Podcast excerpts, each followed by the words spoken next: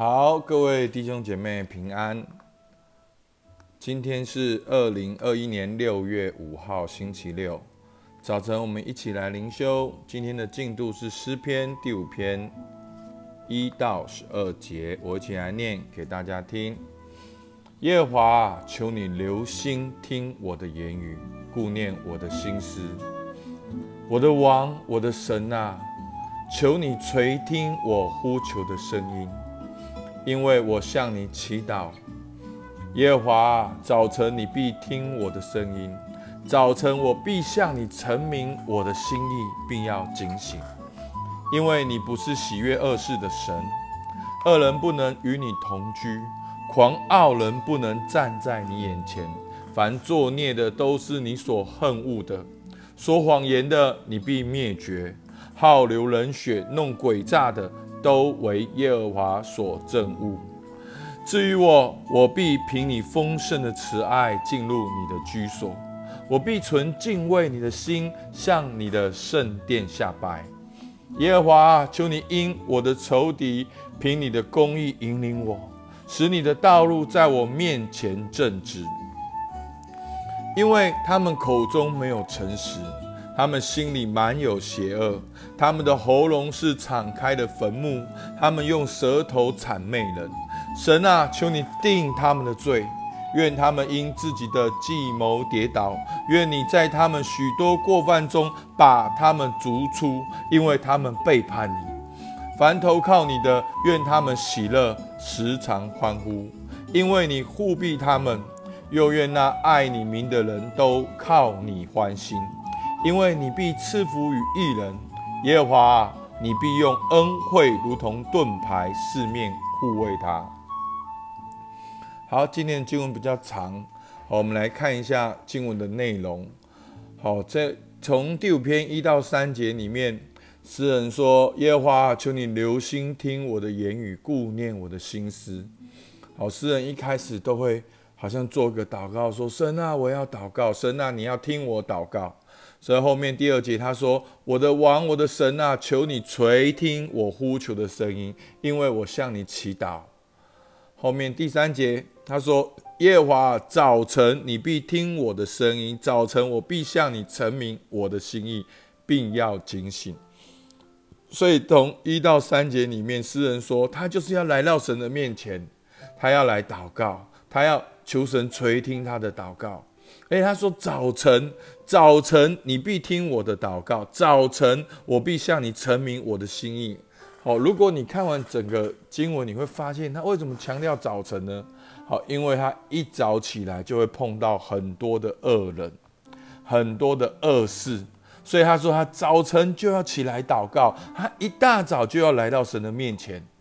所以弟兄姐妹，为什么我们是早上？这不是一个律法，因为早早上过后，你就一连串的工作、挑战、人际关系，所以我们需要先来到神的面前，领受从神来的启示力量，设定好我们的优先次序。我们知道我们是神的儿女。好，所以诗人一早起来，他碰到这些事情。第五章第四节，好，四到六节就稍微提到他碰到的事情。他说：“因为你不是喜悦恶事的神，恶人不能与你同居。”好，所以恶事跟恶人，在诗人的周围里面碰到了这些的恶人，对他所做的一切的恶事。好，这些人是怎样的人呢？第五节，狂傲人不能站在你眼前，凡作孽的都是你所恨恶的，说谎言的你必灭绝。好流人血的、弄诡诈的，都为耶和华所憎恶。好，所以诗人他碰到的这些人、这些恶人，他们奔跑做坏事，他们行诡诈作孽，好，他们好流人血。好，所以他碰到这些事情，有恶人在这当中。所以我们看到从四到六节对恶人的描述，然后到七到八节，好像是诗人跟恶人的一个对照，说至于我。好，所以你看到恶人做恶事，因为他们为了自己，用自己的方法，不计代价手段的要得到他们要的。可是第五章七节一个转折，诗人说：“至于我，我必凭你丰盛的慈爱进入你的居所。”所以弟兄姐妹，今天公司发生的事情，你人生环境发生的事情，你对神说：“神啊，至于我，虽然我旁边的人这样，我的前辈是这样，我的同事是这样，我的主管是这样，但是至于我，我不是靠着我的恶行，我不是为了我自己，我凭你的丰盛慈爱进入到你的居所，进入到你的同在。”哦，其实你读诗人常常会提到居所，提到圣殿，好，提到西安、西安山，提到耶路撒冷，那就是神的保护，神的同在。他说：“我必凭着你的丰盛慈爱进入到你居所，我必存敬畏的心向你的圣殿下拜。”诗人选择一人的路，他不是恶人，做恶事为自己。他说：“我是凭着丰盛的慈爱进到你的居所，我必存敬畏你的心，向你的圣殿下拜。敬畏就是在你没有看到神的时候，但是你仍然去敬畏神，敬畏神的同在。好，不是凭眼见，而是凭信心。”他说：“耶和华，求你因我的仇敌，凭你的公义引领我，使你的道路在我面前正直。”真的活在恶人跟恶事里面，我们往往不知道怎么做事情。我们甚至甚至连基督徒，我们常常都会想要效法恶人。好啊，你要坏，我比你更坏啊。好，我们越弄越复杂，越弄越弯曲。好，所以我们要求神凭你的公义引领我，使你的道路在我面前正直，一条正直的路存在你的面前。好，那后面诗人继续讲恶人的恶行。因为他们口中没有诚实，他们心里满有邪恶，他们喉咙是敞开的坟墓，他们用舌头谄媚人。哦，你去想想看，你有没有遇到这样的人？他们口中没有诚实，心里面满有邪邪恶。哦，他们喉咙是敞开坟墓，就是要置人于死地。他们舌头是谄媚人。好，所以诗人祷告什么？神啊，求你定他们的罪。愿他们因自己的计谋跌倒，愿你在他们许多的过半中把他们逐出去，因为他们背叛你，他们没有活在你面前，活在你的律法里面。诗人碰到这样情境，他祷告出来。所以弟兄姐妹，祷告有的时候，哦，我要表达是说，祷告有的时候不是对跟错，很多时候基督徒喜欢做对的祷告，基督徒喜欢做符合正确的祷告，但是。我常常觉得那些正确并不是圣经的真理，而是华人的文化。其实，在祷告里面，一个很重要是真实。那最后我们祷告完出去是做正确的事嘛？可是，在祷告中，你跟神是一种你很真实、很直接的祷告出来。你真的觉得遇到恶人、遇到恶事，你就祷告出来嘛？你不是用祷告骂了，你不是去跟他讲，你是跟神讲，你只是跟神讲你真实的感受。所以诗人就这样讲出来，所以这是恶人的恶行，再一次的对照异人的道路。所以弟兄姐妹，你有没有想到诗篇的第一篇？我讲到了那个道路，有没有？从第一篇、第二篇、第三篇到今天第五篇，你会常常看到恶人跟罪人。好，恶人跟异人的道路是不同的。义人道路是昼夜思想耶和华的律法，二人的道路是。一直走他们的路，要成就他们自己的事情，然后用各样弯曲的事情来做。所以恶人有恶行，但一人不是这样。